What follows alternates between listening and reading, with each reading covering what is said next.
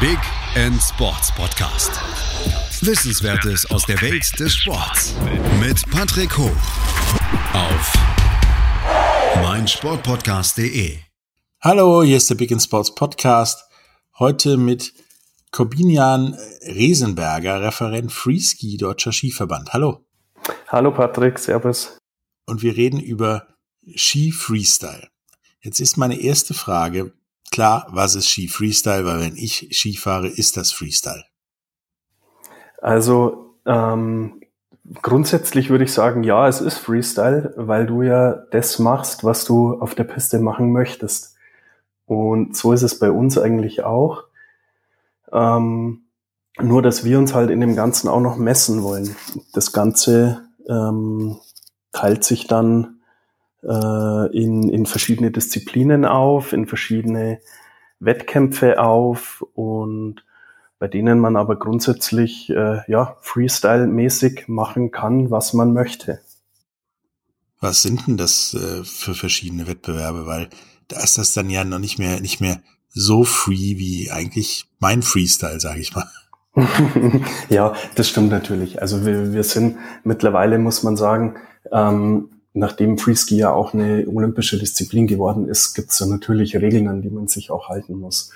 Ähm, grundsätzlich gibt es äh, im Bereich Freeski drei Disziplinen. Das ist einmal Halfpipe, einmal Big Air und einmal Slopestyle. Ähm, ich denke, Halfpipe kennt jeder äh, oder die meisten der Zuhörer werden es kennen aus dem Snowboard, aus dem Skateboard-Bereich. ist einfach eine halbe Röhre, die nach oben hin offen ist. Man fährt hin und her und macht äh, an, den, an den Seiten Tricks und Sprünge. Ähm, Im Big Air ist, wie auch der Name sagt, es ist eine Schanze, an die man einen großen Sprung macht. Und ähm, genau, das ist, das ist dann die zweite Disziplin. Und die dritte Disziplin, der Slopestyle, das ist für uns ähm, die Königsdisziplin. Ähm, das ist meist ein Kurs aus drei Schanzen, ähnlich wie beim Big Air, bisschen kleiner als ein Big Air Kicker. Drei Schanzen und ähm, dann noch zwei oder drei ähm, geländerähnliche Obstacles hintereinander, die bei uns Rail Features genannt werden. Also im Prinzip so wie beim, beim, beim Skateboardfahren. Genau, ähnlich wie beim Skateboardfahren. Okay, wie, wie hoch ist denn so eine Big Air Schanze, weil du gerade meintest, ein bisschen höher? Ähm, also direkt höher, ja doch, die, die springen auch höher. Ich sage mal, bei uns wird meistens in der Table-Länge, also der, vom, der Punkt vom Absprung zur Landung ähm, gemessen. Und die Big Air Kicker sind meistens so um die 24 Meter ähm, Table-Länge und im Slopestyle um die 21 Meter. Also es ist ein ein bisschen kleiner. Man hat durch, ja, je größer der, der, der Kicker, je größer der Sprung, umso mehr Airtime gibt, äh, geht es. Und mehr Zeit in der Luft heißt, man kann mehr, äh, man hat mehr Zeit, Tricks zu machen, auszuüben, mehr Rotationen zu machen, mehr Salti zu springen. Und genau, das geht natürlich im Big Air einfacher, wenn man nur einen Sprung machen muss und nicht drei hintereinander. Das ist ja ich meine, da kommt ja, wenn du das mal einfach mit einer mit einer Kugel machst auf die Distanz und dir überlegst, wie hoch diese Kugel dann fliegt, das ist ja schon ganz schön hoch, sag ich jetzt mal. Und äh, wie ist denn da die Verletzungsgefahr? Mm, also Verletzungen passieren natürlich. Wir, wir sind eine Extremsportart oder wir zählen als Extremsportart. Ähm, es gibt immer wieder Gehirnerschütterungen, äh, Knochenbrüche, Kreuzbandrisse. Ich würde aber jetzt behaupten, dass es nicht mehr sind als in anderen Skisportarten. Ähm, also gerade wenn ich jetzt äh, ja Alpin oder Skicross im Vergleich nenne, ähm, gibt es natürlich auch häufig Stürze, die sind in höheren Geschwindigkeiten unterwegs als wir, da passiert auch viel. Ähm, von dem her passiert bei uns schon auch immer mal wieder was, aber was man auch nie vergessen darf, das ist vielleicht für den Laien, wenn man da mal in, in Österreich irgendwo durch so ein Skigebiet fährt, wo so ein Slopestyle-Kurs ähm, auch dasteht und die Jungs da ihre Tricks machen, ähm, oder auch wenn man es jetzt im, im Hinblick auf Olympia im Fernsehen mal sieht, unsere Athleten fangen ja mit dem Ganzen schon auch aus Kinder an. Also die, die, die fangen mit einem kleinen, mit einer kleinen Schanze an, mit kleinen Sprüngen, arbeiten sich da peu à peu nach oben Und von dem her bleiben jetzt so die ganz schweren Verletzungen schon aus, würde ich mal sagen. Ja, weil ich kenne das nur vom, vom Snowboardfahren, wenn du da über einen Hubbel fährst, fliegst du relativ weit, also weiter als du denkst. Und, äh ja, das, das gilt bei uns natürlich schon sehr wichtig ähm, für die Athleten. Das gilt bei uns schon äh, einzuschätzen. Ähm, es gibt bei jedem Kicker zum Beispiel einen sogenannten Sweet Spot in der Landung. Das ist der, der gedachte Landepunkt. Ähm, wenn man den verfehlt, zu kurz springt, dann klatscht man auf den Vorbau, ähnlich beim Skispringen, da ist es flacher. Das tut dann schon weh. Oder wenn man zu weit springt, wird es unten raus natürlich auch wieder flach. Man kann den Sprung womöglich nicht mehr stehen. Ähm, auch ähnlich wie beim Skispringen. Da kann man sich dann auch verletzen. Solange man da einigermaßen diesen Sweet Spot trifft, ist es eigentlich ganz gut. Dann geht das auch unter Kontrolle nach oben und nach vorne. Ja, also die, wie gesagt, die, die Sportler, die arbeiten sich daran und die wissen schon, was sie da machen und können das ganz gut einschätzen auch. Also das sind wirkliche Unfälle passieren eigentlich, wenn das Wetter schlecht ist, wenn es windanfällig ist, wo, ja, ähnlich echt, kann man echt immer nur sagen, ähnlich beim Skispringen auch. Wenn zu viel Aufwind ist, klappt's für die nicht, zu viel Seitenwind klappt nicht und das ist für uns ähnlich. Ähm, ich habe halt noch gefunden, dass neben, neben Big Air, Halfpipe, Slopestyle ähm, auch noch ja, Buckelpiste und Skicross dazu gehört. Ist das noch ein Ding, olympisch und äh, international, oder äh, ja, das gehört halt dazu? Ähm, nee, das sind beides äh, olympische Disziplinen, ganz klar. Skicross ähm, ist sehr im, im, im Kommen auch oder im Aufkommen. Die sind im, auch im, bei uns im Verband schon sehr etabliert, ähm, haben auch eine wahnsinnig starke Performance bei den Jungs abgelegt in dieser Saison bisher. Ähm, da sind wir schon auch zuversichtlich, was Olympia dann betrifft. Und ähnlich ist es auch bei den Aerials und bei der Buckelpiste. Ähm, die sind aber beide Disziplinen nicht mehr über unseren Verband ähm, tätig. Die sind in Eigen, Eigeninitiative. Ähm, sind aber alles noch olympische Disziplinen, ganz klar, ja. Okay, das sind aber immer, immer einzelne Disziplinen. Also da wird nicht Big Air mit der Halfpipe kombiniert und dann die Punkte zusammengezählt, sondern das ist dann Halfpipe ein und Big Air einer und so weiter. Genau, das ist richtig. Also die Halfpipe ist eine ganz eigene Disziplin. Ähm, die läuft komplett eigenständig. Die meisten Athleten, oder es gibt eigentlich nur zwei Athleten, die alle drei Disziplinen bei uns fahren. Ähm, Big Air und Slopestyle hängt zusammen, ähm, was die Qualifikation betrifft. Das heißt, um sich für Olympia zu qualifizieren, muss man in den letzten vier Big Air und sechs Slopestyle-Ergebnissen, alle zusammengerechnet, ähm, in den Top 30 der Weltrangliste sein. Und Top 30 in der Form, dass maximal vier Athleten pro Nation eingerechnet werden. Also ähnlich wie die Qualifikationen bei, bei, bei Skateboard, Surfen und so weiter. Genau, das ist für alle olympischen Sportarten so. Es dürfen maximal vier Athleten pro Nation teilnehmen. Ähm, das heißt, im, im, bei uns im Bereich Freeski wird bei Olympia die gleichen 30 im Big Air starten, die auch im Slopestyle starten. In der Halfpipe sind es andere. Die haben ihre eigene Quali und ihr eigenes Starterfeld. Nun ist das ja so ein bisschen ähm, für den sag ich mal, unbedarften Beobachter, ja alles so ein bisschen, ja, haben wir beim Snowboard abgeguckt. Ist das so oder ist das einfach parallel entstanden? Ähm, also abgeguckt wurde nix. Ähm, es ist so, dass sich ja die, diese, diese Freestyle-Szene, nenne ich es jetzt, ähm, damals in den, ich weiß es nicht, in den 80ern, 90ern entwickelt hat ähm, wo es bisher nur äh, Ski Alpin gab. Es gab noch keine, da gab es auch Snowboard noch nicht. Und dann kamen ähm, auf einmal die Buckelpisten auf in Nordamerika, ähm, auch in Deutschland mit dem Fuzzy-Gahammer. Das ist immer ein Name, der da fällt, der da einer der, der ersten war, die das von Amerika nach Deutschland transportiert haben. Ähm, und daraus entwickelte sich dann Aerial und Buckelpiste, wobei dort dann durch die, durch die Wettkampfstrukturen wieder viele Regeln gekommen sind, die wieder einigen Leuten nicht gepasst haben.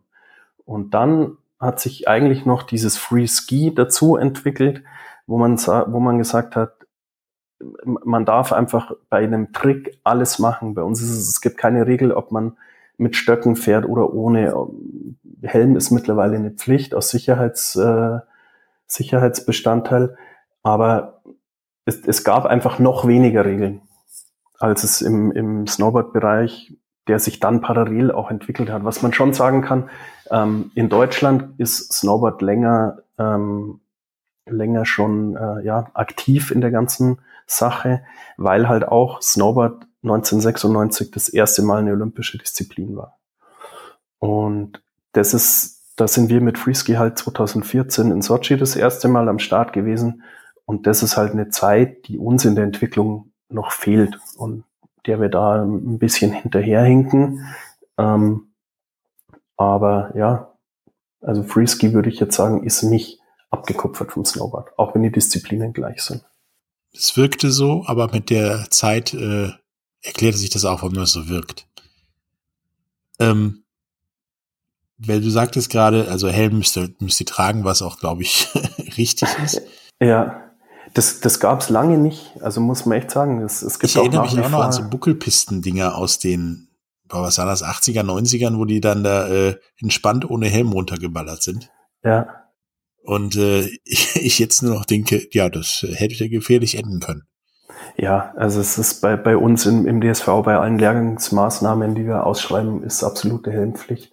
Ähm, es gibt schon Tage, an denen die, die Athleten hier und da mal über so ein Rail ähm, fahren oder auch mal über, über einen Kicker springen, wo man keinen Helm auf hat. Aber das ist wirklich, ja, eigentlich auch nicht mehr so. Das ist, war eher so zu Anfangs. Jetzt die, die aktuellen Sportler, die wir jetzt haben, die haben immer einen Helm auf und ja, es kann immer auch schnell was passieren. Man, man, kann auch an einem kleinen Rail stürzen und mit dem Kopf gegen das Geländer fallen. Das ist, das kann so schnell gehen.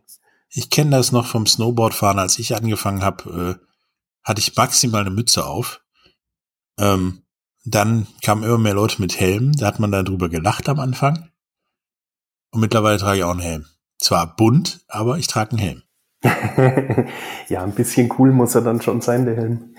Ähm, das, das gehört schon dazu. Nee, ähm, ja, Helm absolut unabdingbar. Und die meisten haben zusätzlich auch noch einen Rückenprotektor an. Ähm, kennt man auch aus dem Motorrad und die kann man zum Skifahren auch sehr, sehr gut verwenden. Nun hast du gerade eben noch gesagt, manche fahren mit Stöcken und manche ohne.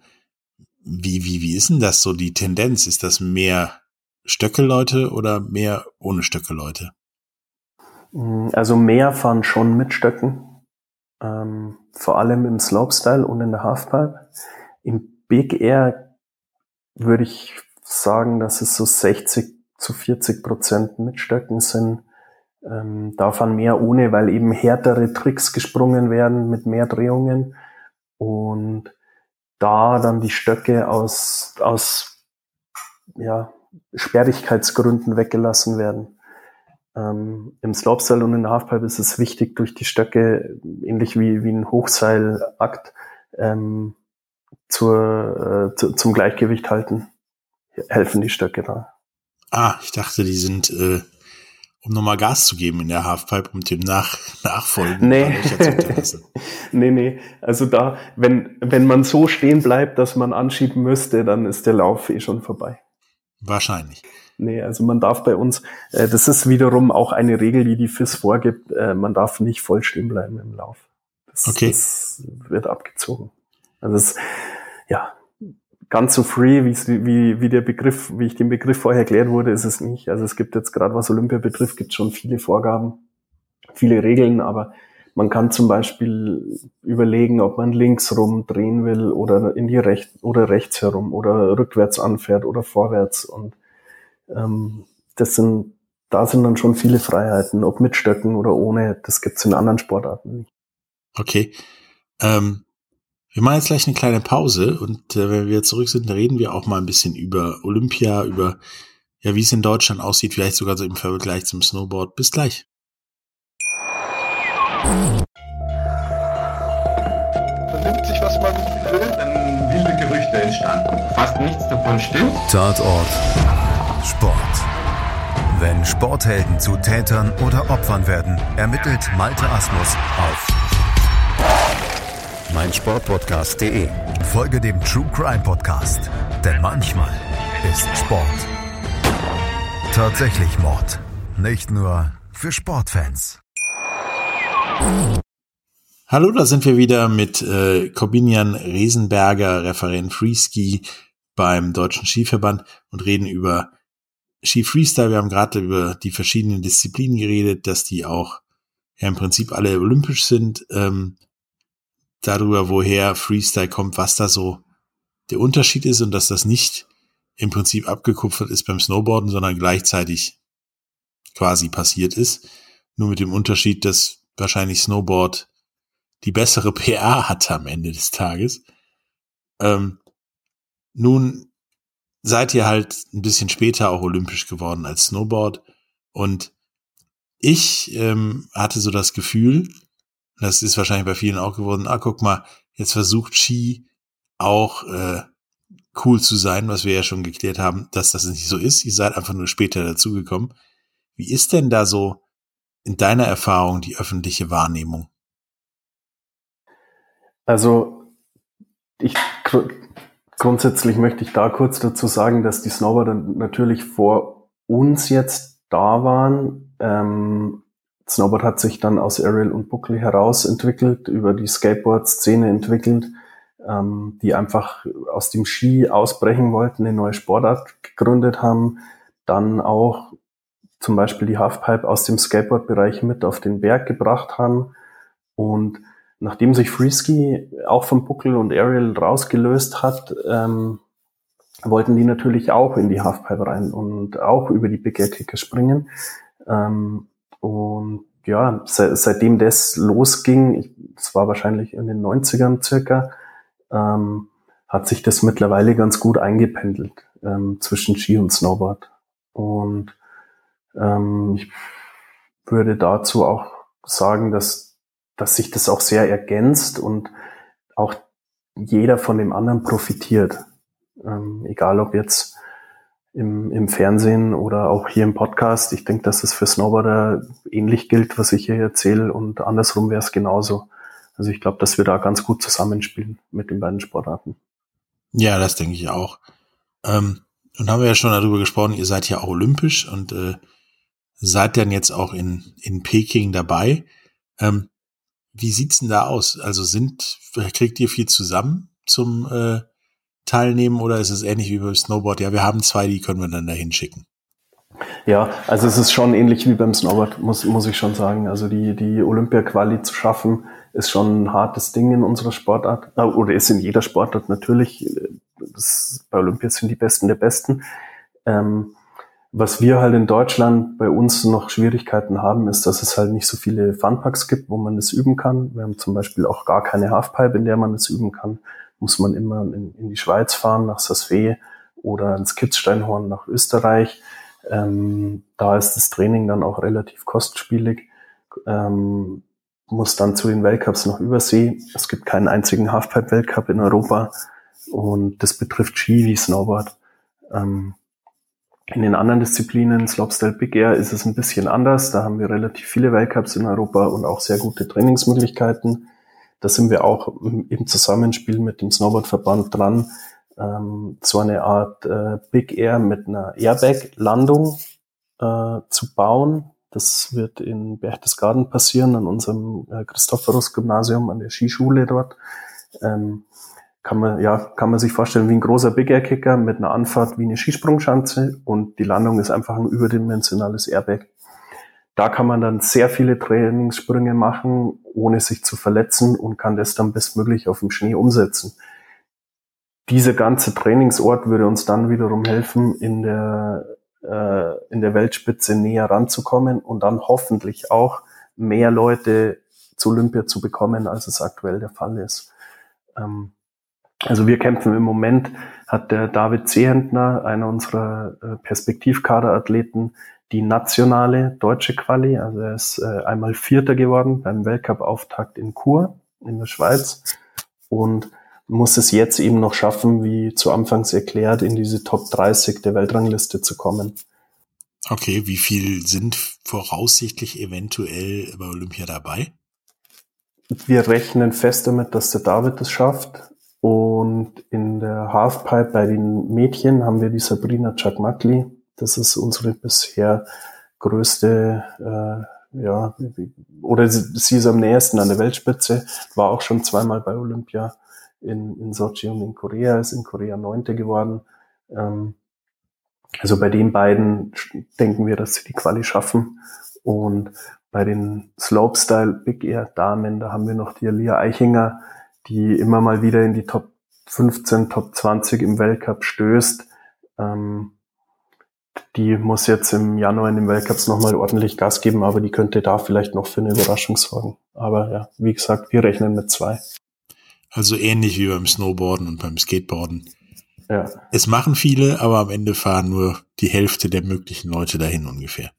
Ja, also wir haben, wir haben schon auch das Problem, wahrscheinlich auch, ja, wieder ähnlich wie Snowboard. Ähm, wir haben halt äh, eine Jugendarbeit, bei der sich dann wirklich rauskristallisiert, so im Alter von 14, 15, 16 Jahren, wer will jetzt diese Sportart wirklich wettkampforientiert betreiben?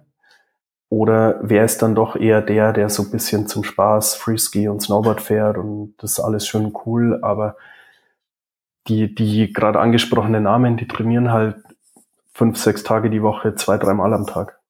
Auf Schnee, im Fitnessstudio, auf dem Trampolin, auf so Airbag-Anlagen, ähm, auf der Wasserschanze. Ähm, das, das ist wirklich ein, richtig harter Leistungssport und da gibt's halt dann doch nicht so viele in unseren Freigeist, Freigeist angesetzten Sportarten, ähm, die diesen Trainingsaufwand dann auch betreiben wollen und auch können. Das sind nicht ganz billig auch alle. Ja, da kommt mir nämlich die gleiche Frage, die ich auch Skateboardern gestellt habe. So, das ist halt ja eine Lifestyle-Sportart irgendwo. Und äh, Lifestyle und Profisport zu verbinden, wird schwierig, gelingt halt weltweit irgendwie in allen Sportarten, nicht vielen. Ähm, du musst ja, hast ja auch gerade schon erwähnt, ähm, mehr als nur Skifahren trainieren. Ist das, ist das extrem wichtig, da zum Beispiel Wasserspringen und so weiter zu machen oder geht's auch ohne? Nee, das, ich behaupte, das geht nicht ohne. Ähm, also die, es, es gab's früher garantiert, dass Leute nicht auf der Wasserschanze waren im Sommer, aber so, so, so eng wie das Niveau in der Weltspitze ist, wie sich das entwickelt, wie auch die, die anderen Nationen trainieren, ist es für uns das, das dauert bei uns gerade mehrere Jahre, die Lücke zur Weltspitze zu schließen. Und die Jungs, die trainieren mindestens genauso viel wie wir. Und wir müssen eigentlich noch mehr machen, um das, um die Lücke zu schließen. Und wenn da einer nicht 100 Prozent dahinter steht und jeden Tag sein Bestes gibt und auch danach lebt, das geht auch Thema Ernährung, ähm, Party machen für, für, für 20-Jährige, ähm, das, das ist einfach, ja, da, da, da muss man diszipliniert sein und es wirklich wollen. Ansonsten ist auch bei uns in den Sportarten keine Chance mehr. Dafür kommt man, hast ja gesagt, auch äh, weit rum, weil es in Europa wenig Möglichkeiten für Halfpipe und so weiter gibt, beziehungsweise gar keine, wie du gesagt hast. Ähm, woher kommt das? Dass man jetzt viel reisen muss? Nee, dass es so wenig Möglichkeiten in Europa gibt. Ach so, ähm, ja, vermutlich auch ein Kostenfaktor, ganz klar. So eine Halfpipe kostet im Unterhalt sicherlich um die 150 bis 200.000 Euro im Jahr. Und ähm, das muss halt ein, Ski, ein Skigebiet finanzieren.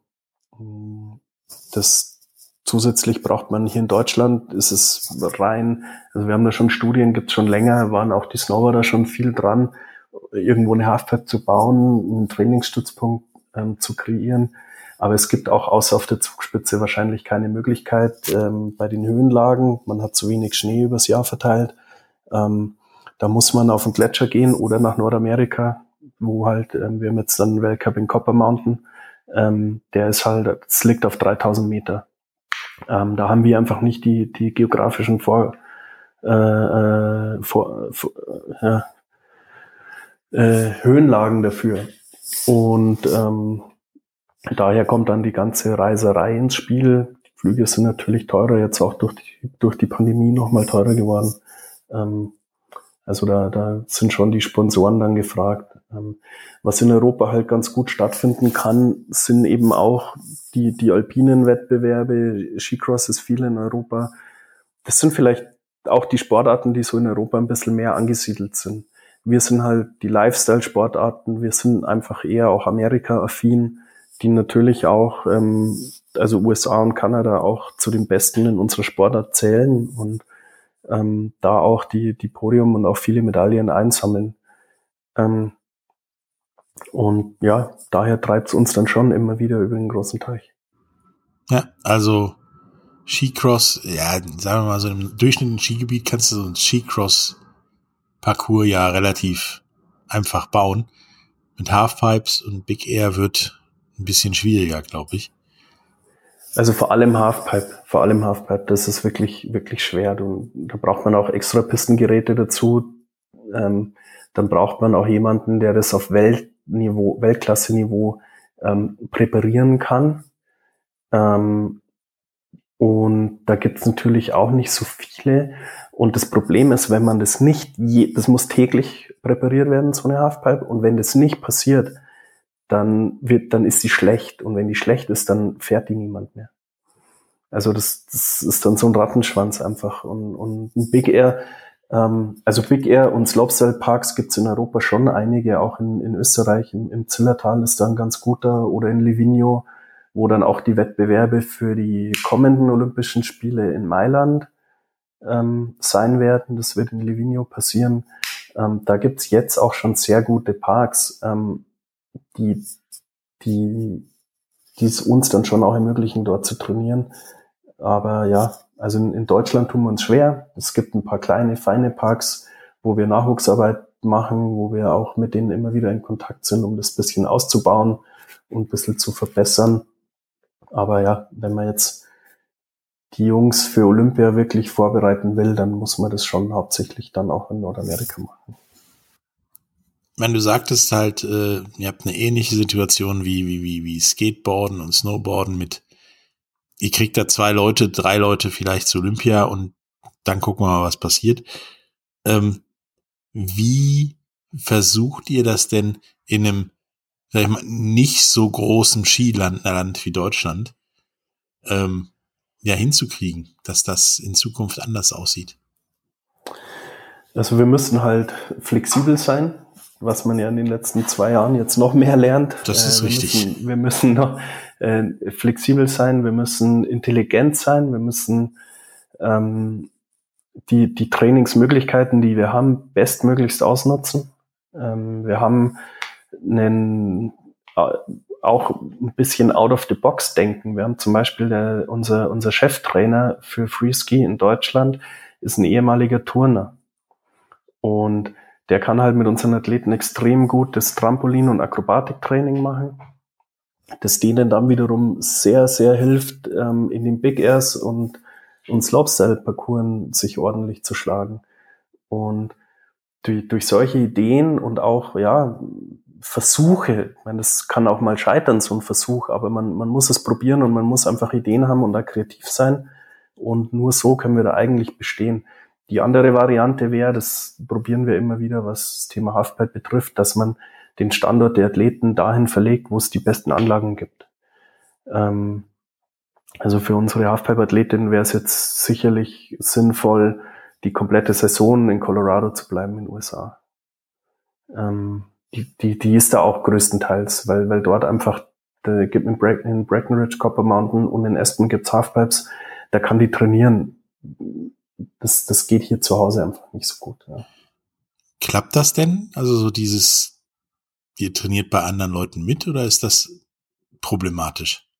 Mm, nee, also das, wir haben da, es gibt immer wieder Trainingskooperationen mit dem Schweizer Skiverband, auch mit dem österreichischen Skiverband, was das Thema Halfpipe betrifft.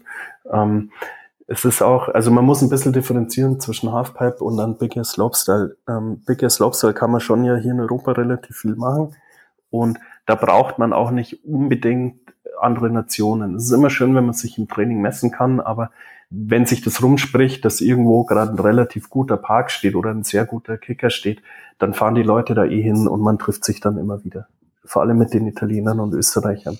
Ähm, Halfpipe ist es so, dass die Trainingscamps, wo wirklich die Halfpipe ein olympisches Niveau hat, gibt's drei, vier Mal im Jahr, wo dann auch immer die ganze Weltelite in dieser Sportart auch dort zum Training ist. Ähm, das ist eben, wie, wie vorher schon angesprochen, in Saas-Fee auf dem Gletscher. Da ist im Oktober immer drei Wochen so ein, so ein Halfpipe-Trainingscamp. Ähm, da ist dann, das sind alle, da ist die ganze Welt, äh, die, die Halfpipe fährt.